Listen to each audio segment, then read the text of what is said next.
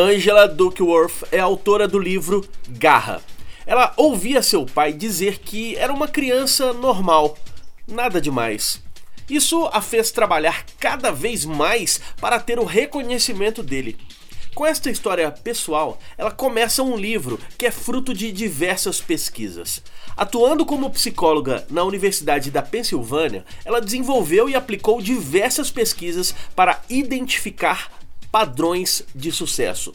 Começou a procurar o que fazia as pessoas se destacarem da normalidade através de pesquisas com alunos da sétima série, com estudantes de uma exigente escola militar e com executivos de vendas, ela identificou um padrão nas pessoas que chegam mais longe na escola e no trabalho.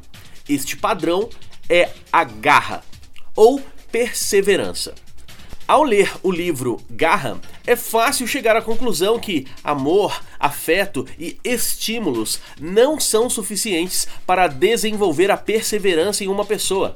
Assim como elogios do chefe não são suficientes para conseguir mais vendas. É preciso investir na formação, na educação e em treinamento intenso. E você que está me ouvindo agora, quer desenvolver a sua garra? Quer desenvolver a sua perseverança? Comece investindo na sua formação, no seu treinamento e no conhecimento sobre a sua profissão.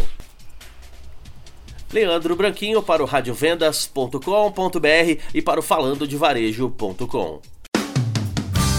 Rádio Vendas.